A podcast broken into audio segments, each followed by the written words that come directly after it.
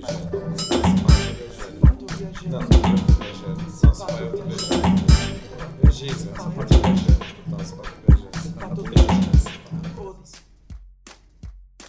Se pá, tô viajando, episódio número 8. O quanto impacta fazer terapia. Mais um podcast aqui dos especialistas do abstrato começando. E hoje o tema é sobre terapia. E com a gente aqui, hoje, além de mim fazendo o MC, que eles falam, né? O apresentador? É, o apresentador, eu, Felipe Rico, vulgo Biro, Birosca, tá? Do que, que o, o link tava me chamando? Bira. De Bira. Bira, pode ser também. É, sou eu, Jânio, também rola. É, além de mim, que mais? Hoje a gente tem Thiago Romano fazendo sem ser o MC. Thiago Romano, que agora eu vou apresentá-lo, é músico, São Verdade, Paulino e a mente pensante por trás do Instituto. Você quer saber o que que é o Instituto? Boa, Depois a gente fala sobre isso. Dá um oi aí, Thiago E aí, Romano. galera, valeu pelo Mente Pensante. Nunca fui apresentado, né? Só Nunca, só apresentou. Você não tinha- tava, você não tava. E eu lembrava dessa porra toda hora, cara. Na hora que eu ia editar, né? Eu falava, porra, devia me apresentar, né? Que eu falo todo mundo. Mas é foda falar de si é, mesmo, É né? uma bosta. A gente já vai falar na terapia de si mesmo. Além do Romano, além de mim, a gente tem aqui o nosso Renato Linkevich, o Link, que é o nosso nerdinho advogado e mestre do RPG. Salve, salve galera! Eu gostaria de frisar que no episódio anterior a classe artística tentou dar um golpe em mim e no Bira, mas por força do povo nós fomos alçados aqui de volta ao podcast. E foi um golpe dentro do golpe, que agora o Birosca tá com o Romano e assumindo a presidência. Mas você começou a perceber que o Biro tá sempre envolvido, é o único que não falta. Agora já é MC, ele chamou os artistas, te tirou. Não, mas o Birosca não Mas tava no eu não anterior. participei do outro. Exatamente. Porra, então eu. então foi, é, foi uma tentativa da classe artística de excluir a esquerda desse podcast. Eu tomei um regolpe. Além dos nossos queridos sempre presentes aqui, a gente tem uma, um especialista no, no tema do, do podcast de hoje, né? Sobre terapia. Eu tenho aqui, apresento para vocês Roberto Paz, o nosso é, psicanalista e hipnólogo. Tudo bem. Boa noite, pessoal. É, antes de mais nada, eu hipnotizei todo mundo aqui para não falar mal das besteiras que eu vou dizer. Então, vai ser um programa tranquilo. Sim, Roberto. Tudo bem. Durma. Vem dormindo, vem dormindo. Você não precisa pedir muito. É, pior que aqui também, cara, eu encostar aqui cinco minutinhos, você não precisa nem gastar a energia hipnotizante. É, e a gente vai falar sobre um tema que é sério, mas sempre com um bom humor, que a gente sempre tem. Óbvio. E um avião passando, por sinal, já começa bem pra caramba, passando bem alto, por sinal, né? Acho que ele tá passando bem pertinho. Mas é, a gente vai tratar com bom humor, mas é um tema sério, importante, e a gente vai tentar não falar merda. A gente vai deixar, tipo, pro, Ro- pro Roberto falar a merda que precisar, porque ele é o gabaritado aqui, né, Roberto? Eu queria Beleza. começar, cara, fazendo uma pergunta bem didática, que eu já tava. que eu, eu falei, eu cantei que eu ia fazer uma pergunta assim antes da gente começar a gravar. É, cara, para os leigos, bem leigo mesmo, qual a diferença entre é, psicologia, psiquiatria e psicanálise? Tá, vamos lá.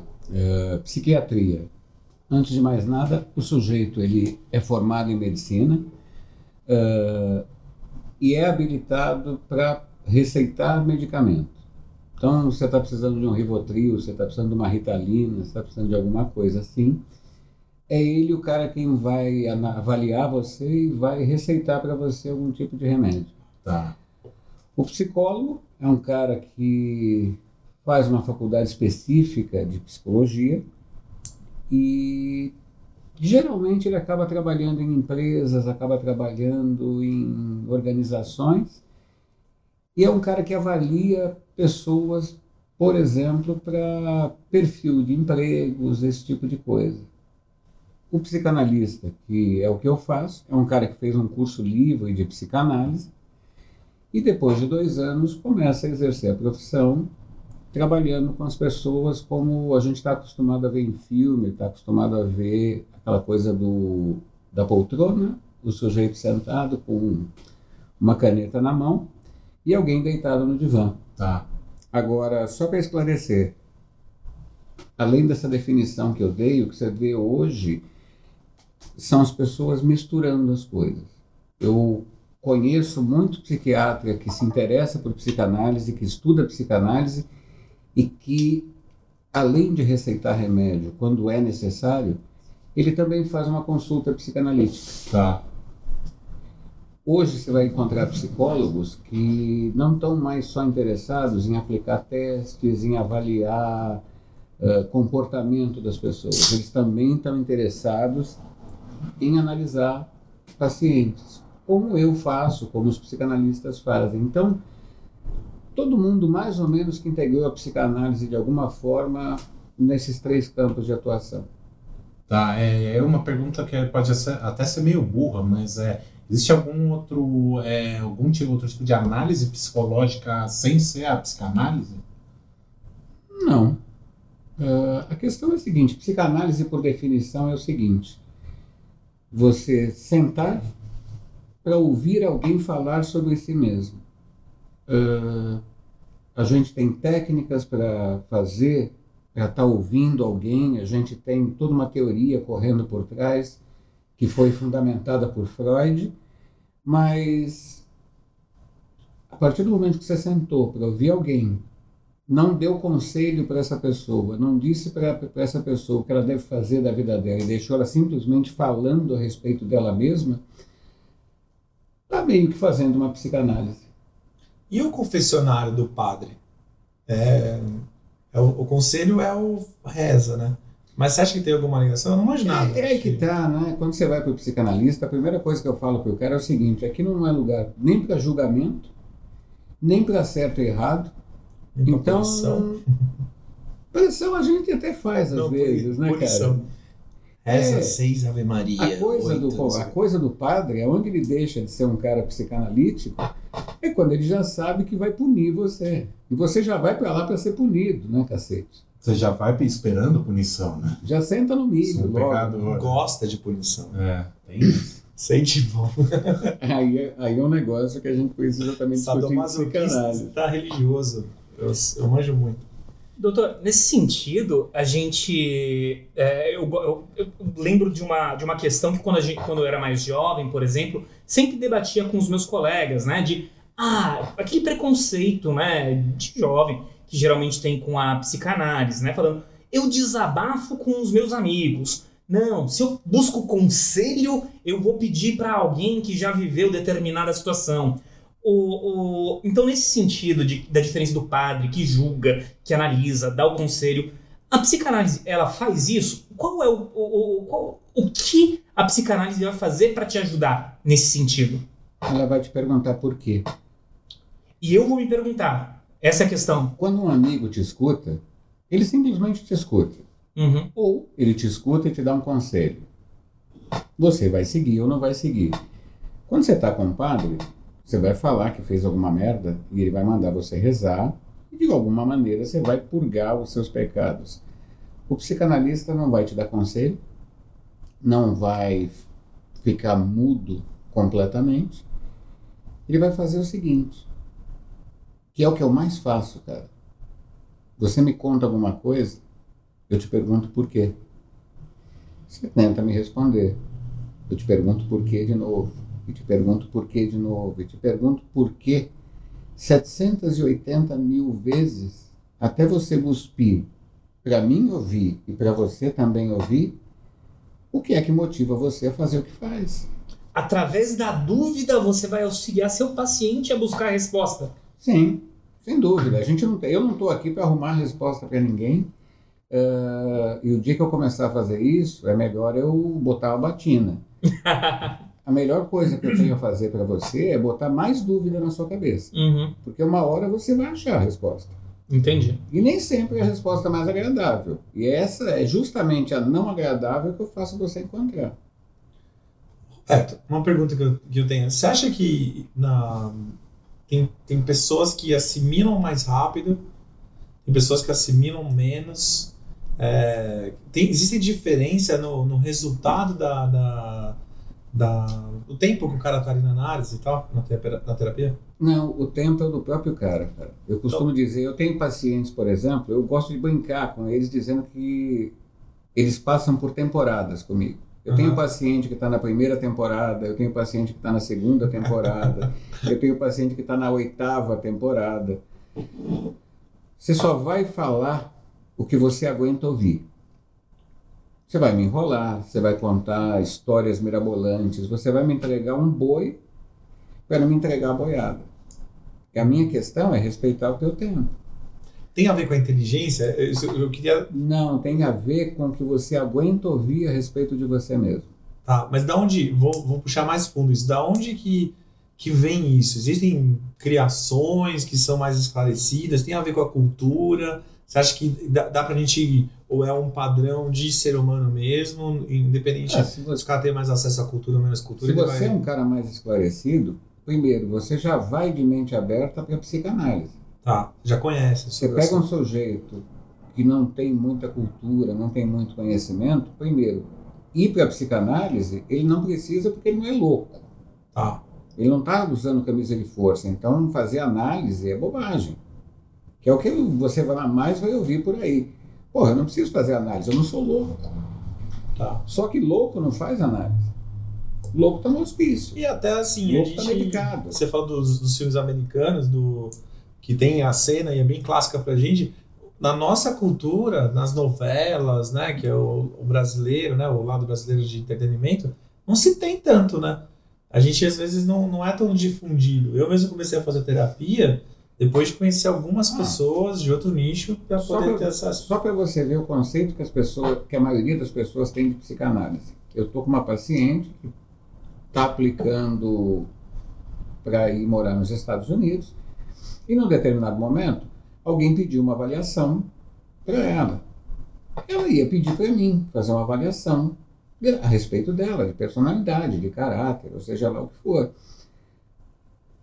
Alguém virou para ela e falou: não, não, não manda uma análise do, de um psicanalista. Vão pensar que você é louca. Nossa, que loucura. Ou seja, eu se sou um norte-americano e recebo um- uma ficha de alguém que diz que essa pessoa faz análise, eu falo, porra, ela deve estar bem mais equilibrada do que quem não faz. Com certeza. Lá é um sinal de esclarecimento. Aqui é sinal de loucura. Nesse sentido, doutor, a gente verifica que teve um aumento, né? Pelo menos eu imagino, na busca, ou pelo menos na discussão dessa, de- de- de- Sim, desses sim, com males da mente, né? Que a gente chama, né? Uhum. Isso sempre existiu? Ou, é, ou ao mesmo tempo é um mal moderno? As pessoas estão mais ansiosas por conta de uma sociedade pragmática, tecnocrata, que busca resultados imediatos? A gente está ficando mais estressado? Ou isso sempre existiu e agora a gente está com desenvolvimento cultural, intelectual, social, a gente está buscando outros meios de tratamento? Não, cara, isso é, um, isso é um fenômeno recente, de mais ou menos uma geração para cá. Antes, deixa eu só explicar uma coisa, gente. Eu não sou doutor, Uhum. eu não sou médico. Um psicanalista não é médico. O psicólogo também não é médico. Só o psiquiatra fez medicina e merece ser chamado de doutor. Então, me chama de Roberto. É porque eu sou advogado e as pessoas me chamam de doutor mesmo sem doutorado, hein? Não, é direto. Eu ouço É. doutor direto, mas. Não, é, é questão de como se fosse um pronome de tratamento, não título. né? Cara, minha mãe é fisioterapeuta e chamam ela de doutora, sabe? é Deus comum, por é comum, é comum. Mas o que você estava O falando. Zico era cara, meio campo, chamava Chamava chamava doutor. Sócrates. É, o doutor Mas ele era Ele é médico, é médico. Ele era médico. Cara, o que acontece é o seguinte: a gente vem numa sociedade Dizem. onde você tem que ser o máximo, você não pode perder, eh, você não pode fracassar, você não pode isso, você não pode aquilo. Isso joga uma puta pressão em cima de você.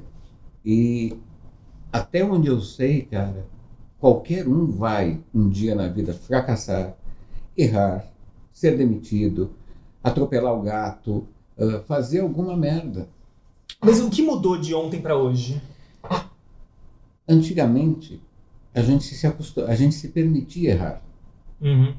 e aprendia com o erro. Hoje, o cara não se permite errar e tem algo pior ainda, que é o seguinte, o cara já nem tenta.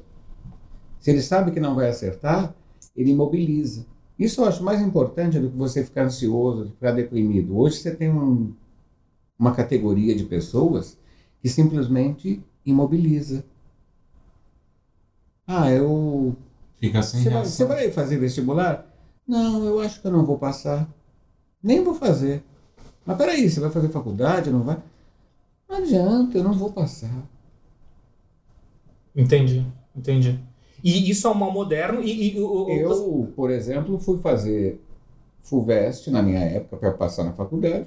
Não passei, cara. Eu não me joguei da ponte, não cortei os pulsos. Eu simplesmente falei, porra, eu devia ter estudado mais, né?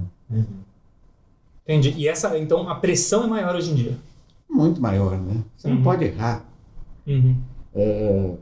Tem gente que chega no meu consultório com a certeza de que não pode. Simplesmente eu não posso falhar, eu não posso errar, eu não posso me enganar. Agora, imagina se você propõe para você mesmo que você é infalível. E você, na verdade, erra. Você dá uma retada na cabeça, né? Uhum. Uhum. você começa a achar o pior das pessoas. E é o que você mais vê. Você, quando você ouve, por exemplo, alguém dizer sou burro, o cara está taxando a história dele inteira por um momento. Você não foi burro, você eventualmente errou. E quando você carrega essas coisas para você, tua autoestima vai lá na lona, né? Uhum. eu sou burro, eu sou desastrado, eu sou imbecil, eu sou incompetente. É, você começa a moldar a tua personalidade. Sim. E o pior de tudo é o seguinte, o teu inconsciente começa a fazer por onde você realmente ser aquilo que você diz que é. Ah, eu sou burro. Você pode ter um QI de 380. Ele vai te sabotar. Te sabota. Nossa, eu, eu me chamei de burro hoje pelo menos duas vezes. Caramba, olha só. Mas aí que tá. Você se chamou de burro por alguma coisa que você fez de ruim naquele momento. Você Sim. faz isso constantemente? Faço.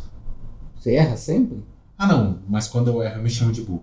Tudo bem, mas diga uma coisa: estatisticamente você erra mais do que acerta? Não, acho que não. Então é meio, é meio leviano você se chamar de burro. Eventualmente eu erro, mas na maioria das vezes eu acerto. Então tá no zero a zero. Tá. Eu não sou burro, mas também não sou Einstein. Porra, que legal, eu sou um ser humano normal. Caralho. Isso é a grande dificuldade das pessoas entenderem no mundo moderno hoje em dia. Se você fosse. é, eu sei que às vezes os problemas são muito individuais, muito pessoais, e não dá pra gente fazer um geralzão. Mas se você pudesse, qual é, é, o, o maior mal moderno é essa. É depressão, ansiedade, burnout, estresse? O que você diria que você mais recebe no consultório? É um misto de tudo, cara. Você, A gente categoriza cinco neuroses: ansiedade, Uhum. angústia, fobia, obsessão e compulsão. Você, durante o dia, é capaz de apresentar os cinco sintomas. Alguma coisa, algum gatilho vai acelerar a tua ansiedade. Ah, ansiedade, para quem não sabe, é medo do futuro. Eu vejo, por exemplo, caírem as ações do- da empresa onde eu trabalho, eu vou ficar ansioso. Porra, eu vou perder o emprego. Putz, será que eu arrumo outro emprego? Eu começo a ficar ansioso. Eu lembro de alguma coisa, briguei com a minha mulher de manhã antes de sair de casa porque estava nervoso, falei uma coisa para ela que eu não devia. Começo a ficar angustiado. Medo. Medo de tudo, cara. Medo de, de um cara mal vestido que vai me assaltar, medo de parar o carro aqui na esquina porque vão roubar. Você está descrevendo a direita. Tô brincando. Sabe que da direita tem que fazer terapia? eu tenho uma pergunta. Você, você vai moldando um monte de coisas, cara, que você não consegue. Eu vi uma cena, por exemplo, que eu traumatizei. Sábado, eu estava com umas pessoas que eu conheço, tinha um mendigo numa rua ali de São Bernardo e ele ia dormir na porta do banco. Uma das pessoas que estava comigo olhou, ela não enxergou um mendigo querendo um lugar para dormir. Ela achou que o cara estava assaltando o banco e ficou Hum. desesperada para correr para o carro, queria se enfiar debaixo do banco do carro porque ia ser assaltado. Quando era simplesmente um mendigo procurando um lugar para dormir num dia chuvoso. Ele foi até forçar a porta para ver se a porta abria, porque pelo menos ele dormia do lado de, Do dentro, lado de e era dentro. quentinho.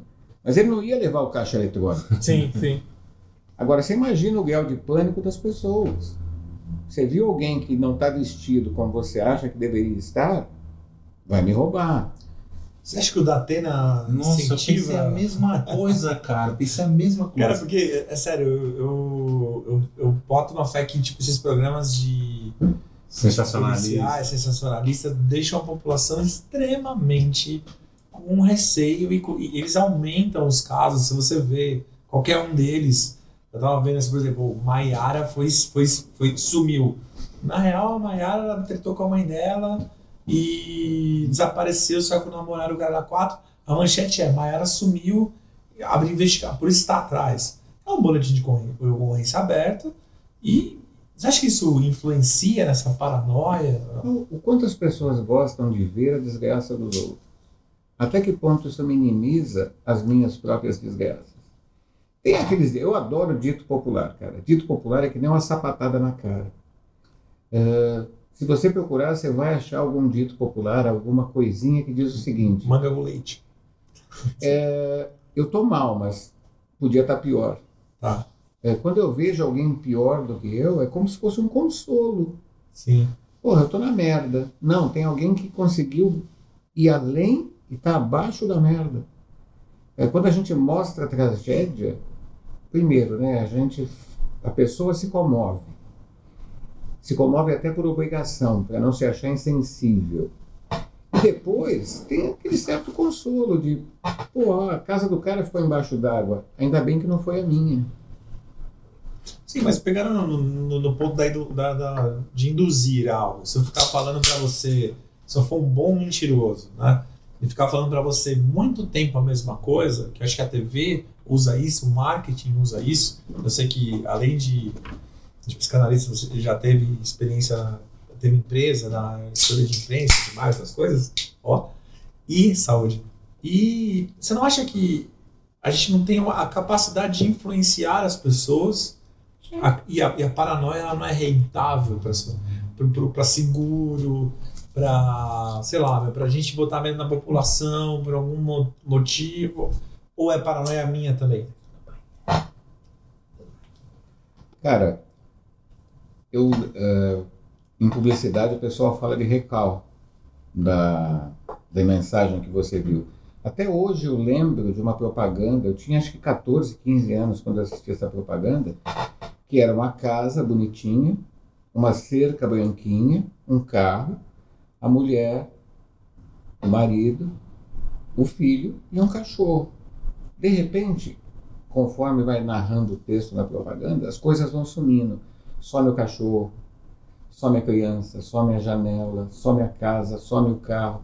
E aí, cara, acabaram de passar ali uma sensação de perda fora do comum. O que, que você vai fazer logo em seguida? Eu vou fazer a porra de um seguro. Eu nem tenho uma casa, a casa é alugada, mas eu vou botar um seguro na casa. Sim. Porque vai que alguém rouba a casa. Vai que alguém rouba meu carro. Eu não tiro o carro da concessionária sem pôr no Ah, seguro. E o medo Mexe não com o nem ideal de felicidade, tá? né? Pergunta quantas vezes eu fui assaltado ou quantas vezes roubaram meu carro. Nunca. Eu, eu me roubaram uma vez que eu entrei sem querer para parar num, barzinho para comprar cigarro pro Douglinhas, nosso brother, e acabei sendo roubado. Mas eu ia contar a primeira vez que eu fui, né, porque eu sempre eu vim numa família de classe média, Sim. a gente não tinha muito acesso, não acesso à informação, minha mãe diretora, meu pai empresário, teve empresas e tal, não sei o quê. Não é isso, era, a gente não tinha o convívio disso, não era, não era uma coisa que era conversada, nem na minha família e tal. Até a gente É, foi O sempre... papo de achar que é coisa pra louco, você não precisa É, disso. nem isso, a gente nem sabia da existência desse papo, tá ligado? Era uma coisa meio... Motos. Essa é E essa, essa aí é no mínimo 1500. E quando eu me deparei com a situação de tipo, cara, não tô conseguindo resolver minhas coisas sozinho, eu conversando com o Verta, sempre, puta, oscilando, cara, bem bipolarzão pra lá e pra cá e tal. Aconteceram várias coisas na, na, na- na minha vida, e como acontece na, na vida de todo mundo, mas eram coisas menores do que eu já havia passado, tá ligado? Não eram umas coisas tão tensas. Tanto que quando eu comecei a, a me consultar com, com o Roberto, eu sou paciente dele. Pode falar paciente? Não? Ou qual? Pode. Se bem que é dúbio, né, a palavra paciente. Paciente é o cara que ou, é, ou tá doente ou é o cara que tem mais paciência do que eu. Puta, então eu, eu sou o doente. e quando eu colei lá, eu lembro, você nem sabe disso talvez, Roberto, se eu te contei. A, a trajetória de, de. Eu pedi um Uber e eu tava assim, não, eu vou lá, o que, que é? Vou resolver isso aqui, já tinha. Já tinha marcado, o Verto todo dia me deixava um cartão assim, Eu lembro tipo, disso aí. Não, vai lá, cara, vai lá, né? Porque os caras sabiam, né, cara, que tava bem. Aí eu peguei o, o Uber, cheguei na porta do, do, do, do consultório dele, ali na entrada do prédio, no tal. Na hora que o cara falou, beleza, pode entrar, eu entrei, cara, e falei, que porra eu tô fazendo aqui, cara? Me deu um bagulho meio, eu vou voltar, sabe? Tipo, falei, não vou entrar lá, vou falar o que com esse cara e quem sabe, tipo, mano, eu vou ficar explicando pro cara até o cara entender o que eu passei. Ninguém passa o que eu passei. Umas brisas assim, tá ligado? Eu vou voltar. E eu cheguei até, a- até o elevador ali e voltei. Que eu tenho uns negócios, eu sou bem impossível, sou de touro, velho. Mas eu comecei a voltar e tal, comecei a voltar. Na hora que chegou de volta, o segurança lá da portaria olhou pra mim e falou: O senhor não achou o elevador lá? Aí eu falei: Não, achei, achei. Não, eu te acompanho até lá. Aí ele foi comigo até lá. Caramba! Você foi escoltado até meu ir. O cara falou: Mó sangue bom. Falou: Não, eu te levo lá. Aí tem que subir quarto andar rapidinho ali pra desistir. Né? Tu, tu, pim. Eu saí. Eu lembro que você me comentou: E aí? Sei que lá. Como é que você tá? Me conta aí. E eu falei pra caralho. E é muito louco essa, o pouco tempo do voo desistir até falar tudo, coisas que eu não. Você- Vocês falam de amigo, o cara era quatro, eu nunca falei nada nem próximo disso pra amigo. Na primeira sessão. Você vê como eu sou raso com amizade de coisas minhas. Cara, Romaninho, e, e perguntar, pra você já teve um impacto grande na primeira sessão? Cara, tem, eu não sei, eu não vou falar termo técnico, eu não manjo nada disso. É, nem estudo, vou Não, lá pro Roberto Você e- não precisa ser técnico para Exato. falar. A coisa te impacta ou não impacta. Não, não, tô dizendo assim, eu não, não quero chegar a termos, ah, foi nesse momento que eu vivi um pouco de Lacan nele, sabe? Tipo, Caralho. Uma coisa assim, não. Mas eu tava. Na hora que eu, que eu saí de lá, me deu a sensação como me dá chapar o globo e desa- desabafar com, sei lá, com quem você tá desabafando na noite, você nem lembrar. Tá Ligado? Tipo, acontece muito com você de relacionamento, acontece muito que você terminou com uma mina, você tá mal com uma mina, sei lá, namorado, caralho e você tromba seu brother, e pode ser qualquer brother, porque é você que vai falar. tá? Pode ser o brother mais da zoeira ou mais quietinho. Foda-se, ele aceitou ele no bar com você, tá bom. Eu- A sensação que eu tive foi essa, de desabafo. De. Depois foram construindo. É... Não sei se você não perguntou depois, mas foi construindo. Não, mas é, justamente eu sou errado, mecanismos, cara. Tipo, eu começo a fazer assimilação de coisas que eu já passei, eu entendi isso, eu entendo. Mas é pelo menos a estágio que eu tô. Tô pensando, ah, cara, você já passou por isso, isso tá falando isso por causa disso. Sabe? Tipo, às vezes, essa, essa semana eu discuti com, com o brother meu e eu, eu assimilei, assimilei algum comportamento passado. Você vai fazer essas brisas, tá ligado? Entendi, entendi. E isso já fez, é, é, como eu estava dizendo na pergunta, é, na outra pergunta que eu fiz, a, a, a gente tem uma sociedade muito pragmática, né, muito tecnocrata de resultados imediatos, né? E me parece que muitas pessoas querem ir na sessão e já sair com um grande conselho ou com uma grande lição que vai mudar a sua vida, né? É, O, Hum, Sai com um monte de dúvida. é, E o cara, é, a impressão que, da- que a pessoa tem é que ela vai entrar lá e vai ter uma epifania sobre como, ah, então é assim que funciona o universo e vai ficar tudo bem. E não é, cara. Primeiro que você não vai entender o universo. Segundo, você não vai nem se entender completamente. Você vai começar a ter uma ideia de quem você é ou do É, que mas- você está mostrando para os outros. Você tem que ver o seguinte: o cara ele não vem lá para procurar uma totalidade. Ele se sente muito feliz quando ele consegue compreender pequenas coisas. Ah, eu costumo dizer que as pessoas chegam na terapia pelo motivo errado e continuam em terapia pelo motivo certo. Todo dia você traz um problema. Eu geralmente a, a primeira pergunta que eu faço para todo mundo que senta lá é o seguinte: o que é que está te incomodando? Vai vir um problema que é momentâneo. E aí você dá uma saída, você faz a pessoa encontrar uma saída para aquele problema específico e ela passa a compreender como ela age. Para ela, aquilo teve uma importância estrondosa, cara. Na próxima sessão, ela vem com outro problema, ela vem com outra coisa, ela começa a se incentivar a pensar sobre si mesmo. Tem uma pergunta que eu sempre faço e gosto de repetir: é o seguinte, por que você faz o que faz? Se você descobrir o porquê você faz o que você faz, você já está habilitado para, se quiser, deixar de fazer. E já um certo tempo para criar essa, essa confiança, essa confidência entre paciente e profissional, porque eu imagino, eu, eu imagino a situação do Romano, depois, Gross, quero ouvir a história que você tem. Você já fez terapia, né? Já, já fiz. É, então. E eu, eu fico imaginando, né? Você senta ali no, no, no em frente ao profissional e aí ele pergunta. Aí você fala o quê? É, eu quero comer minha mãe? Não sei. Porque, imagina que constrangedor. Se eu, é, eu tô. Se o doutor falar que Freud não vale mais, eu vou negar, então. Mas já teve uma vontadinha. Ah, isso a, gente, a minha esposa, né? A gente fantasia, a gente projeta. Não é isso, doutor? A gente projeta a nossa mãe na esposa. Foto. Mas é, cara. O, um freudiano vai dizer para você que o único complexo que interessa é o de Édipo. Uhum, olha só. Do jeito que você resolveu esse complexo, você vai transferir para tua esposa, você vai transferir para o teu chefe, para os teus colegas de trabalho. É tudo a mesma coisa. Mas é, mas é foda isso, né? Porque o complexo de Édipo vai dos 2 aos 5 anos, mais ou menos, né? Como é que você vai resolver isso de uma forma tranquila com 5 anos? Uh, primeiro, é o único complexo que você não resolve, né? A não ser que você consiga comer sua mãe. Mas essa mãe é simbólica, não? Eu Não. espero que sim. Tomara, né? Depende de quem tá falando.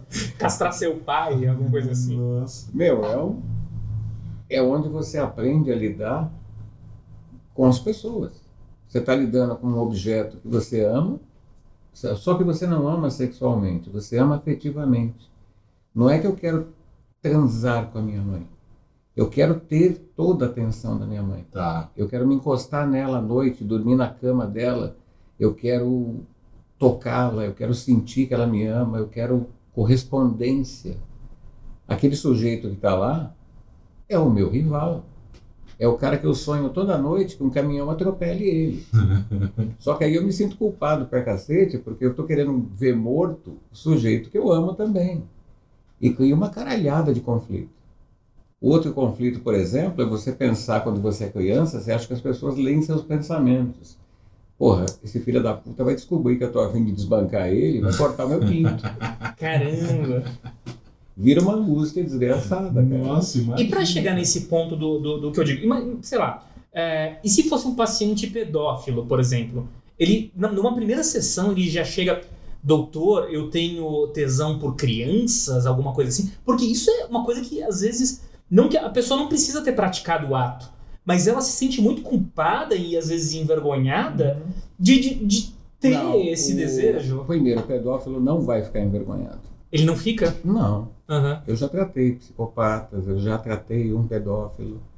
Ah, primeiro, é uma questão ética que eu não posso denunciar o sujeito. Entendi. Ah, é muito dolorido você ficar assistindo, não o cara dizer o que fez ou o que pretende fazer, mas ele está a todo momento te dando dicas de para onde ele vai se encaminhar. Eu tratei um, por exemplo, que o sujeito tinha sido abusado, cresceu, estudou e virou professor de criança. Ixi. Ou seja, é uma bomba relógio, que nem você jogar um lobo no meio dos cordeiros. Entendi. Agora, o que, que você vai fazer? Você tem que ficar inerte, ou trabalhar com mais afinco em cima, ou não tem muito o que fazer nesses casos. Cara, você só pode ouvir. Você não vai dizer para o cara o que é certo ou errado. Você Uhum. não vai dizer para o cara que ele precisa ir, ir até a polícia e se entregar. Entendi. E o cara geralmente desiste. Ele começa a ver que não surte efeito.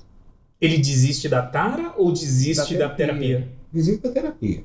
Caramba! O psicopata, por exemplo, é um cara que quando chega no teu consultório, ele fica o tempo todo testando a sua competência para saber se ele é ou não é.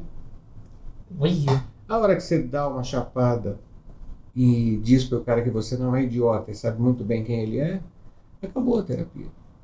Acabou a brincadeira dele. Ele não foi ali para melhorar. Eu, veja bem, eu estou falando dos casos que eu atendi, eu não estou generalizando. Claro. O cara simplesmente, no minuto que eu desbanquei ele, mostrei para ele, pelos atos que ele cometia, que as coisas eram incongruentes, ou seja, eu sei quem você é, perdeu totalmente a graça. Arrumou uma desculpa, não tinha mais tempo, ficou sem dinheiro, ficou sem isso, ficou sem aquilo e parou a terapia. Quando parou a terapia, pode denunciar? Não, Não. Tem uma carência? não, não tem. Ah, é sigilo, né? Eu, eu, Pra sempre. eu sou Nesse advogado, caso- cara, nesse eu caso lido é muito com tipo isso, cara, também. né? Ah. Como é que faz? Eu, eu tenho a minha obrigação, o meu código de ética é defender dentro do Estado democrático de direito com unhas e dentes o meu cliente, saca? Independente, o que eu posso fazer é, olha, você confessa e a gente tenta uma pena justa, alguma Você coisa pode assim. negar o trampo. Eu posso negar o trampo, Você pode negar o trampo. mas eu não posso, por exemplo, denunciar meu cliente. Sim. Negar o trampo e É. ir pra, direto pra delegacia. Eu imagino que seja mais ou menos o que o doutor Matou a Sua família. Mas veja, tchau, veja tchau. o seguinte. Mas uma pessoa que matou a família também tem direito à ampla defesa. Sim, sim, sim. Mas Agora, é estômago, veja o né? seguinte. Amplo estômago. O cara não chega, o sujeito não chega no seu consultório dizendo o seguinte: olha, eu sou um psicopata, eu tenho uma vontade muito louca de estripar mulheres e jogar no Rio Tietê. Ah, eu também. Ele não chega nesse ponto. Ele vem para você dizendo o seguinte: porra, não me relaciono bem no trabalho, eu tô com problema com a minha mulher. Ele não vai entregar para você o. E como é você estava é? falando, por exemplo, do cara senta na primeira sessão e abre o coração para você. Exato, é é justamente o que eu queria saber da primeira sessão, porque às vezes a, a- a coisa que leva a pessoa para para psicoterapia geralmente é muito constrangedora, né? Sim. E aí tem um negócio, tem um processo que Freud identificou que a gente chama de transferência. Hum, Ou seja, vai levar um determinado tempo para esse sujeito confiar em mim, para esse sujeito abrir o leque de, de incômodos que ele tem. uhum. Então, a primeira sessão ele vai entregar 10. Ah, ele se encoraja. Ele começa a ter empatia por você. Você desenvolve essa empatia com ele. Ele entrega 20, ele entrega 30, até que um dia ele vem e te entrega o que realmente incomoda. Entendi. E a gente parte de um pressuposto que é o seguinte: o paciente mente. Ah, é? O tempo todo, todo o tempo. Não é que é uma mentira, não é que ele está te dizendo uma mentira. Ele não sabe. Entendi. É, inconsciente. É inconsciente. É, O cara chega para mim e fala: Nossa, eu sou uma pessoa muito confiante. Na minha cabeça já bate o seguinte: tá, ele tem uma autoestima lá no chão. Nossa. Ah, eu sou. um Tipo cara- entrevista de emprego, né? Eu, eu, eu sou muito perfeccionista, meu defeito. o cara, a pessoa já pensa, relaxado. Geralmente, Igual trabalhador, quando né? a gente fala da gente mesmo, a gente não está falando sobre o que a gente é. A gente está falando sobre o que a gente deseja ser. Hum, Ah, eu sou uma pessoa desinibida. Ah, tá bom, você quer ser desinibido. Ah, eu sou uma pessoa muito autoconfiante. Ah, tá. Você provavelmente quer ser autoconfiante. Viu o link? eu vi, eu vi. Vou tomar essa lição aqui pra minha vida e já começar. Pensativo, você É. viu? Eu, eu, eu comecei, a- tipo, meu eu comecei a pensar no jeito que eu me descrevo e normalmente não, não é assim. É, Não, é mas é, que, o- isso é o uma, uma pergunta muito interessante, porque é, eu, por exemplo, nunca fiz psicoterapia, né? E eu fui, eu tive um episódio terrível, dois episódios terríveis de é, TAG, né? Transtorno de ansiedade generalizado, de que É eu, achei, eu achei que ia morrer, cara. Sério? Eu achei que ia morrer. Tomo Prozac até hoje, minha fluoxetina, né? E Você em no crise. psiquiatra, no psiquiatra ou você... Então, eu fui pro psiquiatra, porque é, a prim- eu achei que ia ter infarto, cara. Então eu fui no médico. Aí você vai no médico, ele fala, ó, eu sou hipertenso também, né? Aham. Aí ele fala, olha, sua pressão tá normal, tá tranquilo, tá controlada, você faz o eletro, o seu coração tá ok, né? E aí ele te dá um diazepam, aí você melhora, né? Aí você tem outra crise que você não consegue entrar dentro do carro, você não consegue ir pro trabalho. Aí você toma um Rivotril, melhora. Saca? E nesse sentido, aí eu procurei um psiquiatra, né? Porque eu, eu tinha ido no pronto-socorro, achando que estava tendo um infarto, né? E ele falou: olha, você não tem nenhum quadro é, fisicamente cardíaco, ou de AVC, ou qualquer coisa do gênero, né? É, isso me parece um, um problema de natureza é, psíquica. Aí eu ma ma marquei um, uma psiquiatra e ela falou: olha, isso aí é ansiedade, esse tipo de coisa. Eu perguntei até de psicoterapia, eu lembro da primeira sessão, eu perguntei para ela, ela falou: olha, na sua condição de ansiedade, está tendo crise, não vai nem adiantar você ir agora. Primeiro vamos controlar com medicação. Aí, na, numa das minhas últimas sessões, ela me, me, me é, orientou, falou: oh, agora que você está mais calmo, mais tranquilo, nunca dei, não, não precisei tomar Rivotril, não tomo minha fluoxetina todo dia. E ela falou: agora eu acho que você está tranquilo para encarar uma psicoterapia. Ela falou até uma específica. Não sei se existem vários tipos. Ela falou: é, terapia cognitiva, comportamental. Acho que Hum. alguma coisa do gênero, né? Uhum. E só que eu não fui. Né? Eu, eu comecei, a gente começa a protelar, deixar pra depois. Aí, porra, tem que gravar podcast, não, vamos jogar RPG com os amigos, vamos assistir o jogo tricolor no bar e acabei postergando, né? Então, pra mim é importante essa essa experiência que vocês tiveram, né? Principalmente positiva. Todo mundo que eu conheço que vai na terapia acaba meio que ficando viciado, né? Existe isso, uma pessoa que fica viciado. Só, só contando um caso aqui, desculpa.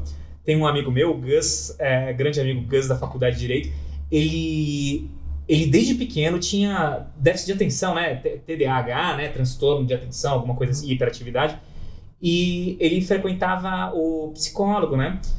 Quando ela deu alta pra ele, ele, ele, ele, ele se sentiu meio desesperado. Não, como assim? Você tá me abandonando? Você tá me deixando? Como se tivesse uma. uma- uma- uma- precisava, né? Do, do, do psicólogo, né? É avó. Mas é que tá, o psicólogo tem essa. acaba desenvolvendo isso pelo próprio manuseio que ele faz e eu, por exemplo, não trato criança Uhum. e não trato adolescente, eu só trabalho com adulto. Eu não dou alta. Quem dá alta é o paciente. O cara chega para mim com um problema, quando ele percebe que ele resolveu aquele problema, ele para. De repente apareceu outra coisa, ele volta. Por isso que eu falei no começo do, São do temporadas. podcast das São temporadas. temporadas. E são temporadas onde o cara vem resolver problemas diferentes. Uhum. Aquilo ali ele já conseguiu ajeitar. Ah, E quando. Como é que você. Como é que o cara sabe que ele conseguiu? Ou só não é uma desistência dele? também tem desistência. Mas você. o cara chega a um certo Mas quando ponto, ele fala assim pra você, desculpa, tipo assim, por exemplo, Roberto, é, pô, acho que já tô bem. E você sabe que não. Você fala, "Hum, não? não. Se ele acha que ele está bem, quem sou eu para dizer para ele que ele não está bem? Sem julgamentos. Honesto. Ah, a questão é a seguinte: por mais que eu possa dizer alguma coisa para você, você sabe melhor do que eu como você está. Se você precisou mentir para mim para parar com a terapia, é porque você, no mínimo, não está aguentando a terapia. Chegou num ponto em que você vai precisar do que Lacan chamava de estofo. Você vai se preparar para voltar numa segunda temporada e aí abordar aquele problema. Negócio clássico, cara, em terapia. Você tem 60 minutos de terapia. O paciente vai te falando, vai contando, vai contando, vai contando. A bomba ele vai soltar para você faltando 5 minutos para acabar a sessão. Sei. Porque ele Aí quer. parece uma série mesmo, né, velho? Ele te joga o. Tem que ter o cliffhanger, né? É, Você acha que os roteiristas são psicanalistas? Por quê? Se ele conta isso nos primeiros cinco minutos de sessão, ele vai ter que desenrolar esse novelo por mais 50. Nossa. E ele não cara, tá verdade. pronto. Aí ele solta, levanta, vai embora e vai passar a semana inteira elaborando isso na cabeça dele para voltar mais seguro e aí falar daquele assunto. É tipo o próximo capítulo mesmo. Ele, ó, cara, hoje eu falei isso para você, mas sabe o que que eu queria falar mesmo? Eu queria falar daquilo. Mas vamos falar só a semana que vem? Que eu me preparo até lá. Precisa. Eu vou te falar que eu, aí até no, no negócio do que o Link tinha questionado até como é que você foi. Eu tive no começo, que é uma coisa que é minha, que eu tenho, eu tive, eu entrei no negócio e pensei, vou chegar lá, ela vai me achar um completo retardado, um louco, você vai ser mó bosta, ela vai falar, não, sabe, umas coisas Ela acha Me me achar jogar- o que eu acho. me jogando, tipo isso, me jogando lá embaixo, me jogando lá embaixo e me, me tipo, cara, não, vai chegar numa hora e falar assim, cara, não vou te atender de tão merda que você é, sabe uns papos desse? E aí, tipo, durante muito tempo eu ficava, tipo, eu falava e me abria né, durante a sessão e tal, não sei o quê. E quando eu tava indo embora, eu falava, caralho, velho, será que eu devia ter falado isso aí, velho? O que, que ela vai achar de mim, sabe? Sempre pensando na porra do julgamento. E, tipo, é, é bem isso que o Roberto falou. Tipo, a, a última coisa que. Talvez ela estivesse me julgando, vai saber. Mas é, a, a última coisa que ela tem que fazer, que ela tá ali pra fazer, é julgar. Ela tá pra discutir. Você classifica essas pessoas, Roberto? Tipo, que nem na enfermaria, não, que você vai no SUS, o cara põe o verdinho, se você tá meio. Você classifica, tipo, ah, esse aí tá lá Não, embaixo. bicho, se eu, o dia que eu julgar um paciente meu, quem Não, está mas de- precisando ir para terapia sou eu. Mas de classificação, tipo, puta, como se fosse um trampo, vamos olhar pro lado de trampo. Fala, puta, esse aqui, certeza, três anos. Esse aqui, seis meses. Você tem uma, uma Impossível. base? É impossível. Cada um é cada um, cara. Cada um vai agir de uma maneira. Tem gente que vai entrar na terapia relutante. É um cara que vai demorar mais para começar a trazer as coisas para análise e começar a enfrentar os problemas dele. Tem o cara que vai entrar, já vai jogar uma bucha logo de cara, e depois de muito tempo você vai perceber que aquela bucha não era tão bucha assim, não. Entendi. E a culpa? E o pai, o pai tem culpa nesse caso, por exemplo, de transgressão da lei? É lógico, é muito genérico, né? A gente falar todos os casos, mas existe alguma influência? Uh, se eu disser que não existe, eu estou mentindo para você. Uh, logo cedo, você descobre o que pode e o que não pode fazer através de punição. Uhum. Quem é que te dá limite? Pai, Pai. mãe. Pai, não é nem a mãe. A mãe, ela acaba carregando para você o medo do seu pai, Uhum. simplesmente citando o nome dele. Entendi. Ah, quando você chegar, teu pai vai ficar sabendo disso. Você já cria aquela mística da figura masculina que domina. Isso, isso é instintivo ou é cultural? Porque esse machismo do. A gente pode, pode dizer que é, é, essa questão patriarcal ela é cultural, não? É cultural. É? Só que você cria medo Uhum. por uma figura que te impõe limites. Entendi. Se fosse uma sociedade matriarcal, ah, quando tua mãe chegar, ela vai te esfolar, cara. Sim, sim. Você ia ter medo de uma figura, que a gente chama de figura de autoridade. Cria uma criança sem limite. Cria uma criança que nunca recebeu punição. Ela não tem limite, cara. Entendi. Polêmica. Isso é uma defesa das palmadas? É, olha, eu fui criado nem debaixo de palmada. Eu fui criado debaixo do medo de receber uma palmada. Entendi. A autoridade. Você não precisava nem fazer o ato. Não. Porque só o medo da punição. Uhum. Eu também. Lacan, Pior que eu acho que foi bem por aí também, porque eu nunca apanhei, mas morria de medo de apanhar. Então um chacoalhão uma vez, mas bicho, eu. Lacan diz o seguinte: o nome do pai, ou seja, não é nem uma figura física, é a menção a alguém que tem autoridade que vai exercer punição. Eu não preciso mais ouvir nada. Agora, Roberto, deixa eu fazer uma pergunta, a gente está encaminhando para o fim aqui já, mas eu quero, antes de fazer uma pergunta, uma pergunta também acho que meio que genérica, mas é uma coisa que eu, que eu tenho Eu também tenho uma. muito. Beleza. Então eu também tenho uma. Então temos três perguntas. Eu tenho mais três depois. Eu vou cobrar a sessão. Agora já é, porque tá dando 50 minutos de gravação, então daqui a pouco ele começa a cobrar a sessão. Não, ele manda embora. É, seu tempo acabou antes de é, minha, minha pergunta é, na sua opinião, né, lógico, todas as pessoas precisam de ter de terapia ou tipo tem gente que não, não precisa, esse cara aí tá, tá de boa. Cara, tem, eu acho que todo mundo precisa de terapia. Porque todo mundo precisa, no mínimo, se conhecer. Tá. E é aquilo que eu falo. é melhor saber por que eu faço o que eu faço. Tem gente que vai dizer que não e vai viver com os problemas a vida inteira. É aquilo que eu falo. Se algo te incomoda, você no mínimo tem a obrigação de parar para pensar por que aquilo está te incomodando. Se você não conseguiu chegar numa resposta sozinho, procura alguém para te ajudar, né? Tá certo. Agora o Romano pergunta. Obrigado, mestre. Não, eu tenho uma pergunta assim. é, e você? Um- houve um monte de coisa, um monte de, de merda. É um ser humano também, pelo que eu saiba. E você, como é que você lida? Você faz terapia também? Eu faço terapia. Tem que fazer. Sim, mas é um, Ah, é um tipo de terapia, é um tipo de terapia diferente. Ah. Terapia de supervisão. É que Eu é? discuto os meus casos com o meu terapeuta. Tá. E vo- você faço chegou... a minha terapia, eu faço a minha terapia, eu Ah. divido da seguinte maneira. Uma sessão eu faço supervisão. Ah. Na sessão seguinte eu não falo de paciente nenhum, eu falo de mim. Tá. Na outra eu faço supervisão. Na outra eu falo de mim. Porque se eu for falar só de paciente, eh, eu fico sem terapia. Já chegou E eu uma... tenho os meus problemas para resolver também. Sim, uma subpergunta. Já chegou a ter um caso que você realmente se se se afetou? Freud, lá, Freud chama isso de contra-transferência. Ah. A gente é treinado para não contra-transferir. Toda vez que chega um paciente no meu consultório e eu atendo, a pergunta que eu faço para mim quando o cara vai embora é no que, este, no que os problemas desse cara estão te afetando. Aí eu levo para minha terapia. Tá. Se eu não consigo resolver na minha terapia, a minha obrigação é dizer para o cara, olha, desculpa, eu não posso cuidar de você.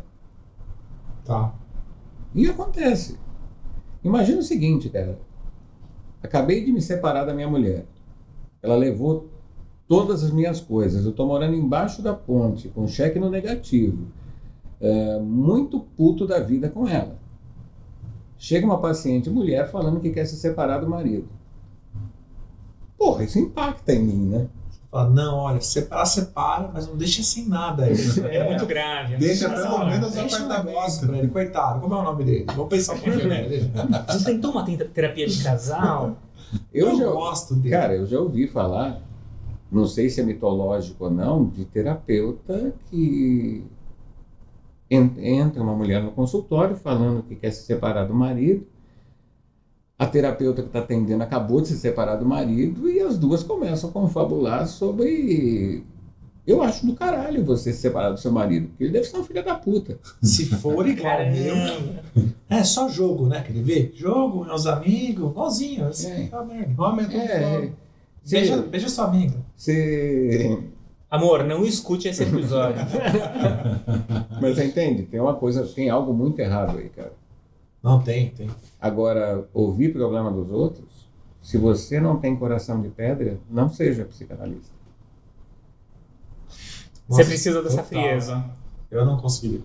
Ó, primeiro, para ser um psicanalista, não tenha medo de briga, porque você não está lá para fazer amizade com o paciente, você está lá para enfiar o dedo na ferida. Uhum. Eu já chamei paciente de covarde, eh, já chamei de incompetente. eh, você tem que, de alguma maneira, provocar reação no sujeito. Então, Ixi. se você não tem disposição para o conflito, vai ser conselheiro de igreja, Sim. não psicanalista. E, e gerou já uma reação, velho? Já. Você é um merda, ô doutor João. Ah, uma vez, cara, eu estava com um sujeito que era praticamente um lutador de MMA. O cara tinha uma mentalidade infantil e se fazendo de vítima. De repente, eu virei pro cara e falei: Mas isso é bem infantil, hein, cara? Meu, ele fez que ia levantar para me socar, Aham. eu levantei primeiro e fui para cima dele. Ele murchou. Porque ele, ele tinha corpo de lutador de MMA, mas Uhum. ele tinha a mentalidade de uma criança de 5 anos. Quando ele viu o pai indo peitar ele, ele murchou. Agora, se eu fico sentado assustado, eu tinha que parar no hospital. E você não tem tempo para decidir essas coisas. É meio no instinto. E você socou o cara? Não, eu não soquei o cara. Não, eu não soquei o cara. Será que o X-Men se baseou nisso? Será que o professor Xavier era, era um terapeuta, na verdade? É, ele é, né? Mas o cara, Ele chegou, o cara chegou em casa, foi reclamar para a mulher que eu era um sujeito grosso e mal educado. Chorando. Chorando. Ai, amor, ele E aí ele falou que eu era pequenininho e eu uma criança. Mas, cara, às vezes você tem que ser é, o sujeito que. Eu tenho um paciente que toda vez que ele terminava a sessão comigo, ele parava na porta, olhava bem dentro da minha cara, do meu, dos meus olhos e falava assim: se você soubesse a vontade que eu tenho de socar a sua cara. a resposta que eu dava para ele era a seguinte: sinal de que eu estou fazendo um bom trabalho. Tá certo, E ele- reações. E ele nunca faltou numa sessão e chegava 10 minutos adiantado. Ó, Ó, Comprometido. mas queria socar minha cara. comprometido com a treta. Mas a questão era o seguinte, bicho, ele sabia que o que eu estava fazendo com ele estava surtindo efeito. Sim. Ou como uma vez uma paciente virou para mim e falou: "Poxa, mas eu pensei que você era meu amigo". Eu falei: "Não, amigo não cobra a sessão. Eu não sou seu amigo, você está muito enganado. Eu sou seu terapeuta". Vamos desabafar. Puta. E a sua pergunta, Link, você tinha Ah, então, já que vocês fizeram várias, eu tenho várias, mas pode ser curtinha. eu tenho uma também, essa ideia, né? Ih, olha lá. É, primeiro é se existe autocura. Porque você disse que até você que conhece os mecanismos da mente, que conhece todas essas frustrações, que sabe como trabalhar isso, precisa ter uma terapia de supervisão. Se tem a possibilidade de uma pessoa que conhece é, profundamente a psiquiatria, a psicanálise, fazer uma, uma, uma, uma autoavaliação e conseguir se libertar desses problemas? Eu me autoanaliso constantemente. Uhum. Mas ainda assim tem um, pergunta- tem um supervisor, né? A pergunta que eu sempre faço para mim mesmo é a seguinte: por que, que eu estou fazendo tal coisa? E passo o dia inteiro me perguntando, e às vezes chego a algumas conclusões. De 100% dos problemas, você vai resolver 100% dos seus próprios problemas? Não. Uhum. Aí eu vou buscar. Meu, Entendi. uma vez com a minha terapeuta, foi uma situação tão ridícula. Eu aprendi com ela a ficar perguntando por quê, por quê, por quê, até irritar. Ah, eu cheguei com a resposta prontinha para ela. Sentei, fofinho na cadeira, lindo, maravilhoso. Comecei a debulhar minha discursão, que eu já tinha preparado um- uma hora antes. Foi pensando no carro enquanto ela caminha. Aí ela Exatamente. de lacan, já vou falar isso. É. Você deixa ela falar no Freud pra ela ver. É, ah, é. Meu, eu cheguei lá, debulhei. Ela virou. Por quê? É, não tá dúvida. Aí já me deu aquela truncada. Eu dei uma outra resposta. Ela olhou pra minha cara. Por quê? Me dei outra resposta. No quarto porquê, cara, eu tava gritando dentro da sala, falando mal da minha primeira esposa, que eu fiquei viúvo, e dizendo o seguinte: acho que para a clínica inteira ouvir. Aquela filha da puta não tinha o direito de ter morrido e me abandonado. Caramba. Também acho. Meu, a uma hora de discurso que eu fiz, ela quebrou em três segundos. Quebrou com três perguntas. É, e o, então, é, ninguém tá, tá. A gente não consegue desenvolver uma cura sozinho. Tem que ser muito evoluído para isso, tem que ter muito controle, muita frieza. É, tem que ser muito megalomaníaco para achar que tem todas as respostas para si mesmo. E às vezes, cara, aquela coisa do. Eu estava falando com a minha mulher outro dia. Poxa, mas ela me dizendo, ah, eu não precisava dizer isso para a pessoa. Falei, é, parecia óbvio, né? É, parece óbvio. Só que ela não vai pegar. Ela não tem bola de cristal, ela não tem a mesma percepção que você tem das coisas. Às vezes, a gente está lá simplesmente para dizer para o cara o óbvio. Uhum. Mas ele não enxergava, cara. Sim, sim. Eu pego, por exemplo, uma paciente que reclama, reclama, reclama do casamento, fala mal do marido, fala mal dos filhos, fala mal do cachorro. Aí eu viro para ela e falo assim: Seu casamento parece com que casamento que você conhece? Eu sei que a resposta é com o casamento da sua mãe, cacete.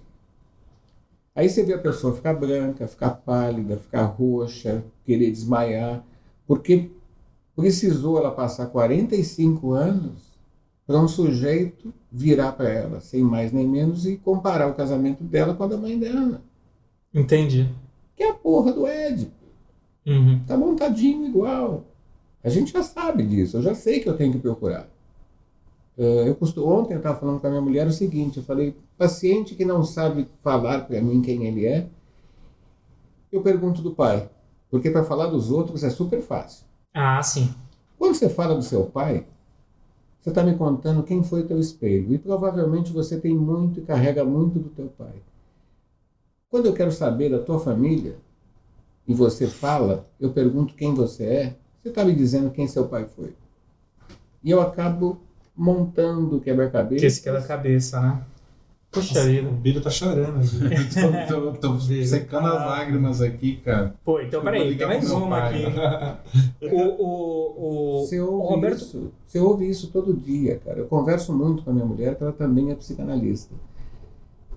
E a gente fala de quebrar coisas. A partir do momento que você vai para a terapia, por exemplo, e ouve o teu terapeuta te perguntar o seu casamento parece como o casamento de quem caiu uma bigorna na sua cabeça de que você está imitando sua mãe, você saiu de uma posição de completo desconhecimento para uma posição de eu sei o que eu estou fazendo. Eu quero mudar ou não? E aí que eu digo que é o seguinte: você veio incomodado por alguma coisa, eu te disse qual é o teu incômodo. Só de saber qual é o incômodo, você já se acalma. Se Uhum. você vai mudar ou não, cara, é problema seu. Entendi.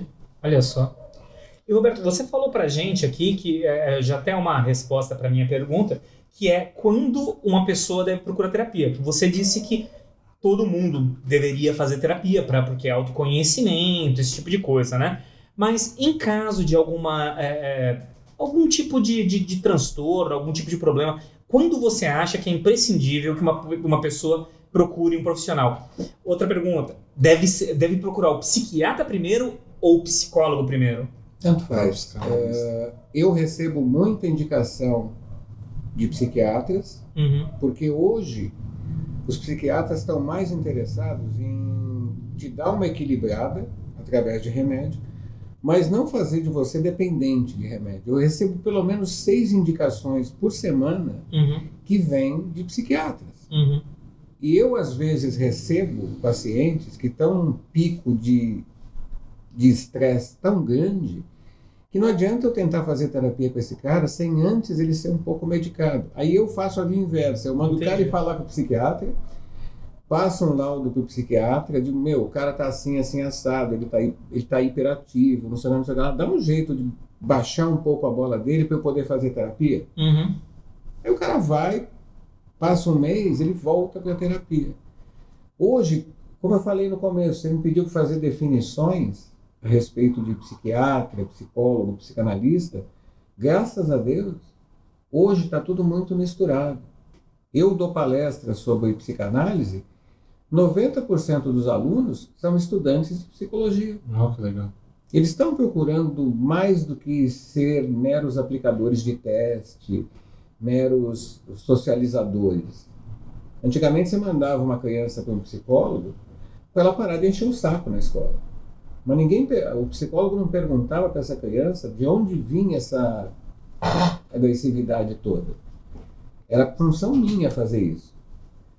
Tanto que quando eu recebo criança, eu já viro para os pais e falo, olha, eu gostaria mesmo é que vocês viessem aqui, porque provavelmente o único problema que ele tem são vocês dois. É. É, teve uma onda aí no, no, no começo dos anos 2000 da, da Ritalina, né? De você dar Ritalina, pra, principalmente o psiquiatra, né? Ele que recebe. Você dá a ri- a Ritalina pra criança pra ela ficar concentrada, esse tipo de coisa e parar de fazer bagunça. Sim, mas, cara, tá mudando muito. Daqui a pouco você não sabe mais se o cara é só psicólogo, se o cara é só psicanalista, se o cara é só psiquiatra.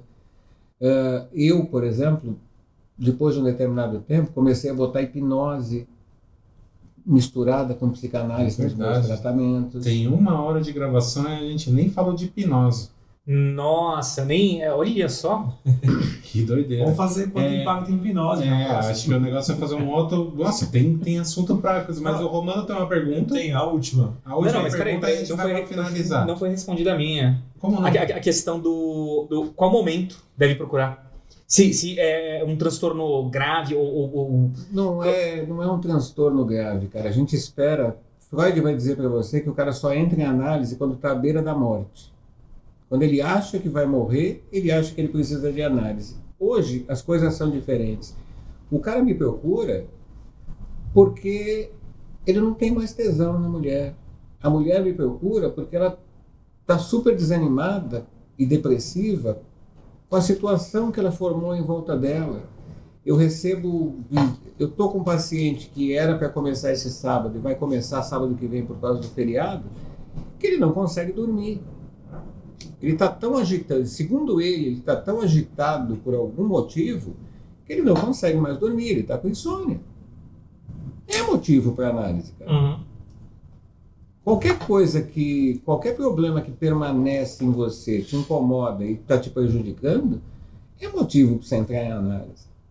esclarecido. Muito bem, Romano. Manda bala. Ó, o meu, na verdade, é uma pergunta de um internauta aqui, o Roberto. Ele chama Fernando Romano, ele pergunta se usar drogas desacelera ou acelera o processo de, nas terapias de resolução de problemas. Cara, ah, eu, tenho, eu tenho um paciente em Londres que eu atendo pela internet, muita gente fora do Brasil. A última vez que o paciente abriu a câmera e eu percebi que ele estava drogado, eu falei, cara, vai a merda. Quando você tiver de cara limpa, você liga para mim e a gente faz sessão. Responde a pergunta do Fernando Romano. Grande Fernando. Manda, manda um abraço pra Fernando Romano. Não, peraí, isso quer dizer legal. que eu não posso fumar crack durante as sessões? Não. Parece meio Não. pesado isso. Ah, tá mó chato hoje em dia. O mundo É. hoje mudou muito. Isso é mimimi, isso é caretice. Geralmente eu viro o seguinte, eu viro para um cara e falo o seguinte: por que, que você precisa disso para me dizer quem você é? Aham.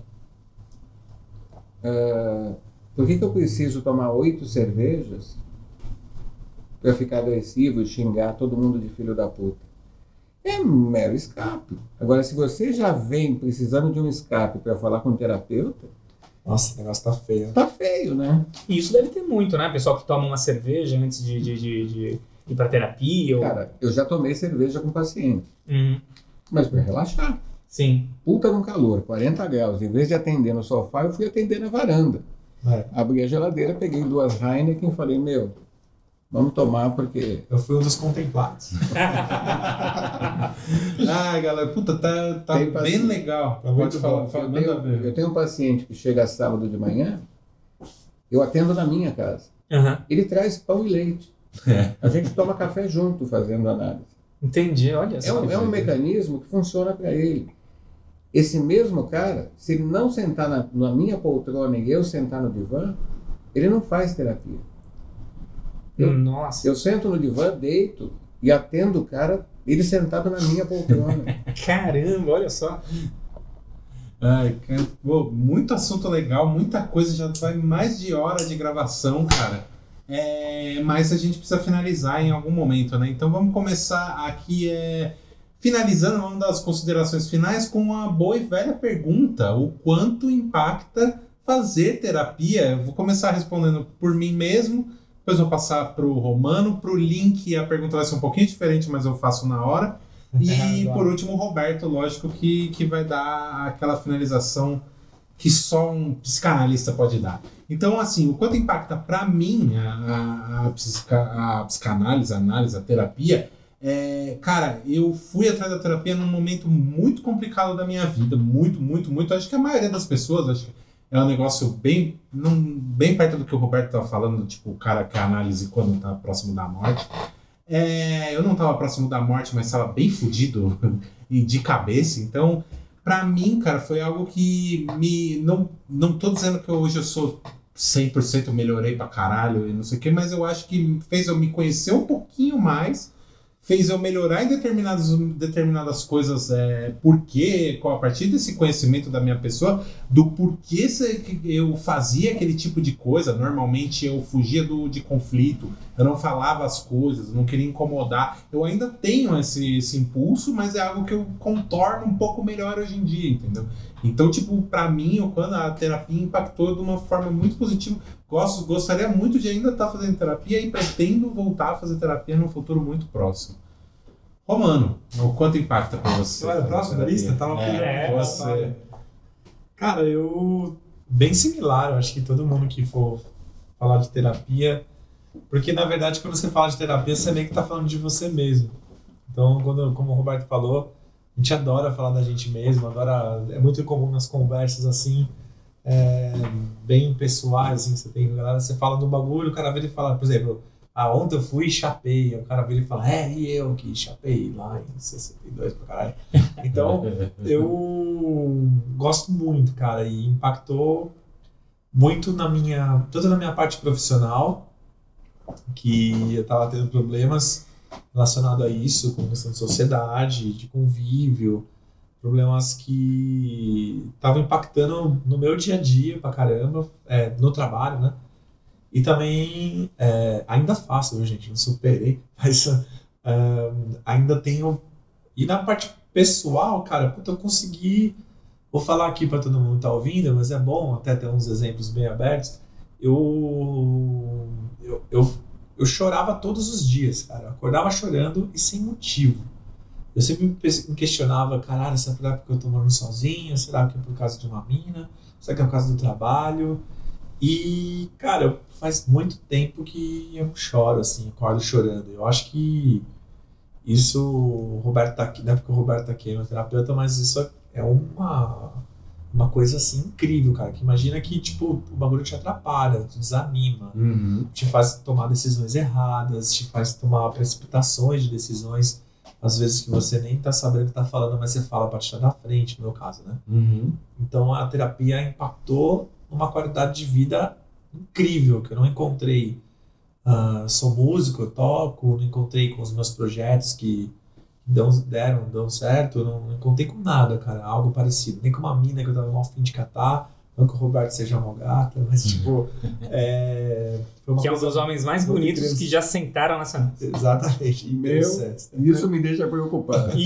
Se eu sou mais bonito que sentou nessa mesa, eu fico imaginando o que sentou por aqui. Eu sento aqui todo dia. Eu sei também. O, o me impactou pra caralho. Eu acho que, sei lá, eu, eu não sei se todo mundo deveria fazer, mas aqueles que estão sentindo problemas é, para dormir em paz, pra ficar de boa, cara, ficar de boa. Como diz o Verta, o que a gente quer é ficar de boinha. Essa é a sensação melhor que tem. Demorou. Agora eu vou perguntar pro Link um pouquinho diferente a pergunta, né, Link? Mas pra você, o que, que você acha? O quanto impacta nunca ter feito terapia? Olha, cara, é, para mim é, tem impactado bastante. Por, em que pese com a medicação eu não ter tido mais crise, para quem teve uma crise de ansiedade, cara, sabe que é uma coisa horrorosa, cara, não desejo isso para ninguém. Em que pese eu não ter mais crise, eu tô percebendo que eu tenho ficado muito. é, a minha perna tem tremido cada vez mais, eu tenho gesticulado cada vez mais, pegado tiques nervosos, Cheio de manias de mania. nossa, cheio de mania, minha esposa não me aguenta mais.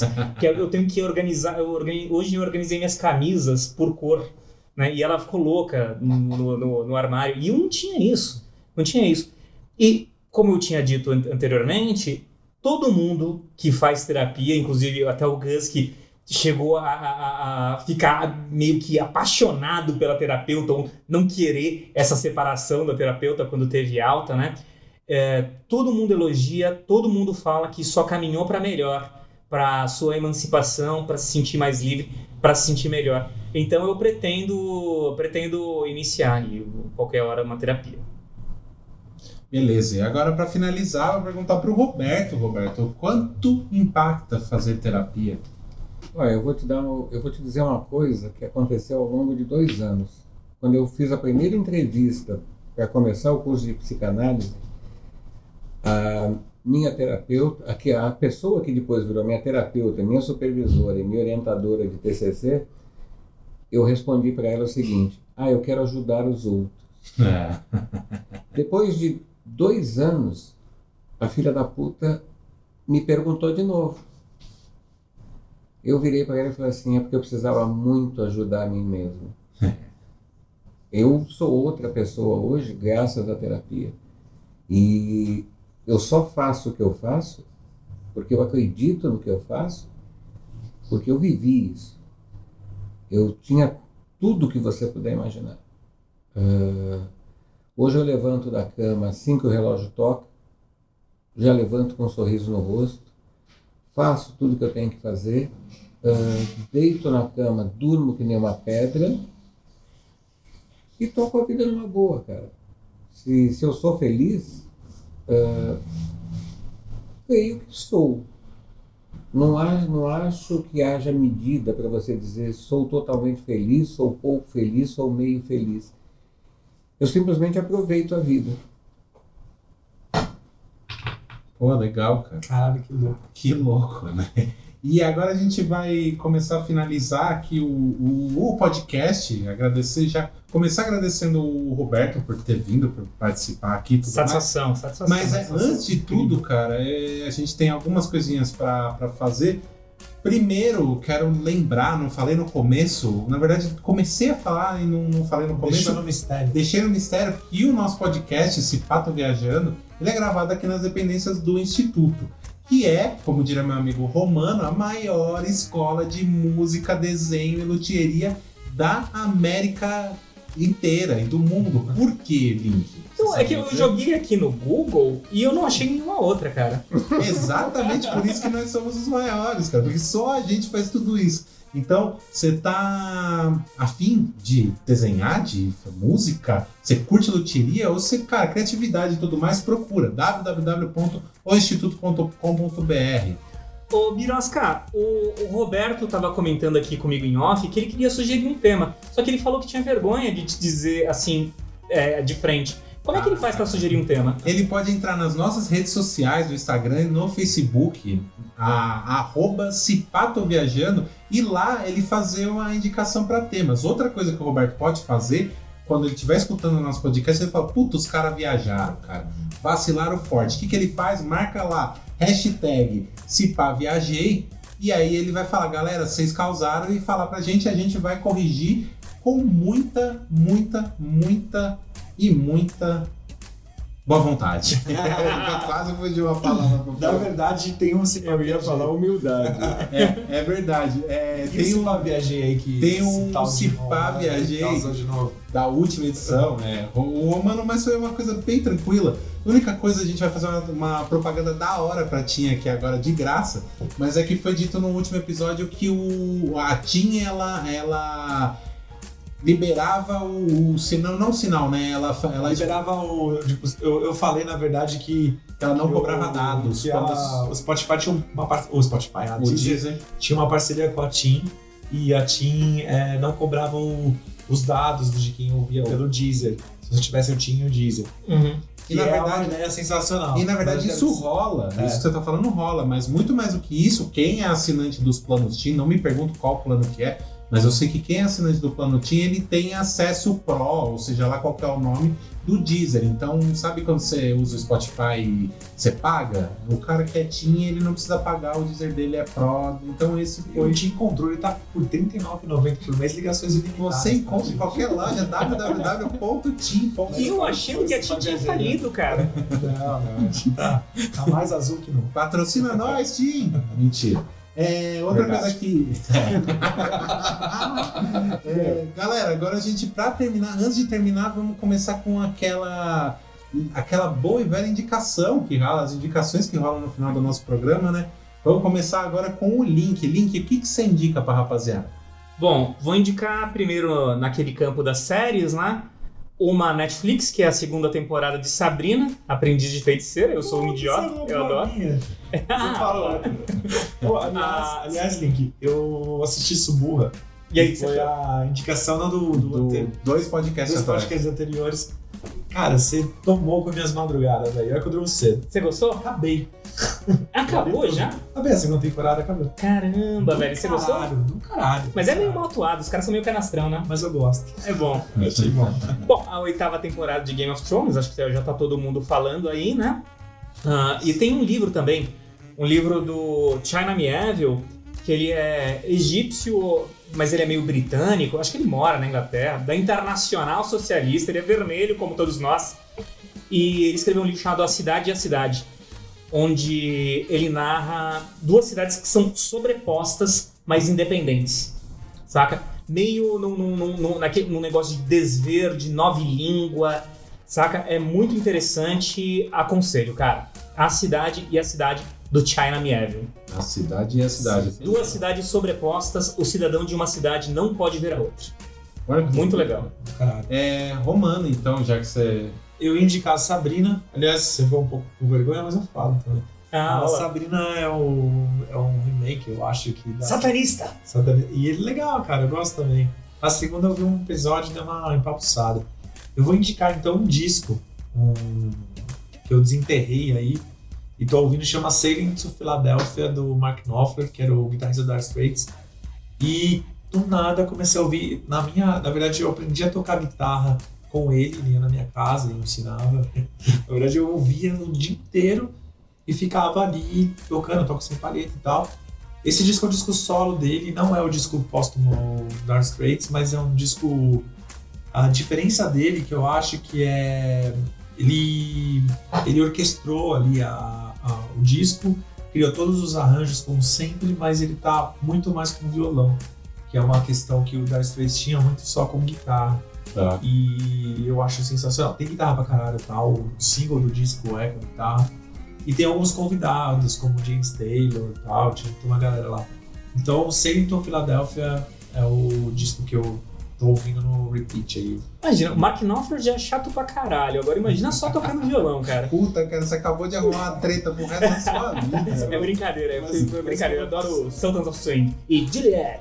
Quando eu faço terapia, eu acho. Você está fazendo uma projeção. E você, Roberto? Fala pra mim, o que, que você indica? Cara, eu só, eu só assisto coisa relacionada com psicanálise. Eu até. Qualquer filme que eu assisto, eu começo a analisar personagem. Eu gostei muito de uma temporada, que eu só teve uma temporada por enquanto, no Netflix, de um chamada Mind Hunter. Que o cara começa a contar a história de como se formou a equipe que analisa perfis psicológicos dentro do FBI e o cara começou entrevistando os principais serial killers norte-americanos, que é uma doideira. E também assistiu do Una Bomber, que eu não lembro como é que foi, qual é o nome. É, e o Na é. Bomber acho que é um Manhunt, não é isso? Sei. Manhunt, exatamente. Acho que é. Acho que é. Se não for, a gente no próximo mete um se paga. Se pá viajei, é. Tomara que não tenha sido eu. E, cara, de leitura, ultimamente, a última coisa que eu tenho feito é lido ficção. Só tenho lido coisas técnicas que eu vou mandar as pessoas. Admirável lerem. Mundo Novo. É, os 23, os 23 livros da, da teoria freudiana. Ih! Puta, cara, 23? 23. Eu aconselho aquela série dos Pensadores bem condensado, né? 150 páginas, tudo de frente. Eu ia indicar aquele filme que, então, dentro do tema e tal, partindo já na minha, nas minhas indicações, eu ia indicar aquele filme que é o. É o Freud, o Jung e a, uma mulher no meio. Eu esqueci, só que eu esqueci o nome do filme, então não vou, não vou indicar. É o cara do Senhor dos Anéis com o Hugh Jackman, se eu não me engano. Puta, tá tudo errado, velho. então eu não vou falar dele porque. Nossa, pai, viajei É, delícia. delícia, É. mas na próxima eu venho com o nome dele. O nome desse filme é O Método Perigoso. O Método Perigoso, exatamente. Eu adorei esse filme quando assisti muitos Método anos atrás. Tem- É o, Vi, é o Viggo sei. Mortensen É, o Viggo fazendo Mortensen, Freud, Freud. fazendo Freud. E não, o Michael Fassbender fazendo Jung. É isso Exatamente. mesmo. E a, e a mulher é a do Piratas do Caribe, esqueci o nome dela. Keira Knightley. Keira Knightley, essa, ela mesmo. Que é a que fica entre os dois ali. Cara, é muito legal esse Esse filme. não assisti, tem na Netflix? Eu acho que não, cara, Não, mas tá é, é um filme que vale muito a pena. E outra coisa que não tem na Netflix, tem a ver com o tema, e tem a ver com o tema da máfia do, do, do Suburra que vocês estavam falando, e que é uma, mas é uma série sensacional e que vale muito a pena assistir, apesar dela já ser bem antiga, é a família Soprano, ou The Sopranos, que é uma série sobre máfia, que o cara ele é dono do. A, a família ali deles é uma. Dona do sistema de transporte de. Não é transporte que fala, tratamento de lixo, né? Leva os- o lixo da galera embora, e- mas rola toda uma máfia. Eles são, e o, o cara que é o principal, ele é o chefe da máfia e tal, só que ele começa a ter uns problemas, ele começa a ter uns ataques de ansiedade, umas coisas muito loucas. Caramba. E ele vai atrás do, da análise, cara. E tipo, o que acontece com esse cara? Depois que ele começa a fazer a análise, cara, é uma série de temporadas e mais temporadas e é sensacional. Esse filme é uma cópia de Máfia no Divã com Robert De Niro e Billy Crystal. Olha É bem legal, cara, mas Sopranos é série. E ainda Não, teve mas- dois. Ah, olha só. E teve dois, né? É verdade. Teve dois tive mesmo. dois, né? Mas eu queria fazer um elogio ao Biro que fez uma indicação pautada no bagulho, né? Você viu, né? Você Usei, viu. usei, a- usei o tema, cara. É porque eu tô de MC hoje. Quero mostrar serviço. Deu uma estudada, né, Birasquinha? Você é incrível. Muito obrigado, meus amigos. Então, cara, vamos partir para final, vamos finalizar, né? Nem partir, já estamos finalizando o podcast. Foi muito legal, o podcast mais comprido da história do Cipá Viajei. Com Mas vamos marcar parte 2, o hein? Cipá tô viajando com já hipnose. quase uma É. hora e meia de gravação. Não sei como é que vai ficar depois dos cortes dos vacilos que eu dei. Mas é lembrando que, tipo, acesse o Instituto, procura o Instituto, que é um lugar bem legal, é onde a gente grava o podcast. Procura a gente nas redes sociais, no arroba Cipatoviajando, no, no Instagram, no Facebook. Quiser indicar é, tema, falar que a gente falou. Não, falou que a gente fala merda, é hashtag Cipaviajei. Quiser indicar tema, hashtag Cipatoviajando. E, cara, a gente tá, é uma coisa que eu não falei, mas se você já tá escutando, você sabe disso, a gente tá em todas as plataformas de streaming do, do planeta. Então, é só procurar a gente no Spotify, tá lá, entra no Anchor lá que tá lá, no Apple, não sei do que, tamo lá também. Mas, Birosca, Então- a gente tá no YouTube? No YouTube não, Link. Não um tá no dia, YouTube. quem sabe, Ainda. a gente vira influencer. Aí vocês vão ver Nossa, os rios de dinheiro que nós vamos ganhar. Ah, eu parei. É, mas gente, é só a gente botar uma câmera ali no cesto. Pronto. e E, e transmite de live, né? Isso dá dinheiro. Ultimamente, isso- live dá dinheiro. Podcast falaram que dá também. Eu não gosto de dinheiro. Eu também não gosto. Acho que eu tenho que tratar isso no psicólogo. Abaixa o capital. Eu acho que vocês estão precisando muito de análise. Eu gosto muito de dinheiro. Eu também curto. Sou comunista que curte dinheiro. Gente, muito obrigado. É, continue nos acompanhando e tchau, Tchau, tchau. Valeu. Tchau, gente.